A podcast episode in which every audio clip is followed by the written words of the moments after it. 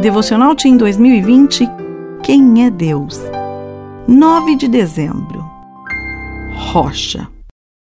Confiem para sempre no Senhor, pois o Senhor, somente o Senhor, é a rocha eterna. Isaías, capítulo 26, verso 4.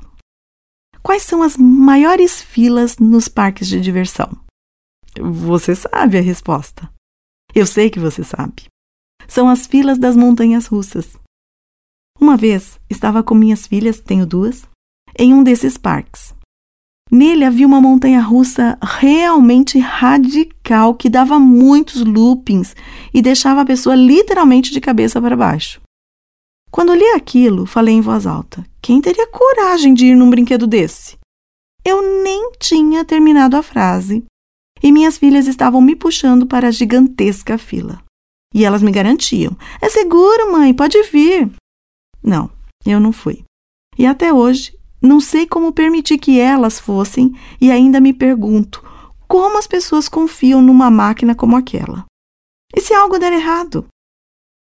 Você já se deu conta de quanto confia em coisas como carros, aviões, elevadores, navios e montanhas russas? Não estou aqui pregando medo porque eu mesma gosto de me aventurar às vezes. Já saltei de paraquedas, participei de apresentações radicais com carros atravessando barreiras de fogo ou ficando em apenas duas rodas e outras maluquices que exigem uma boa dose de confiança de nossa parte.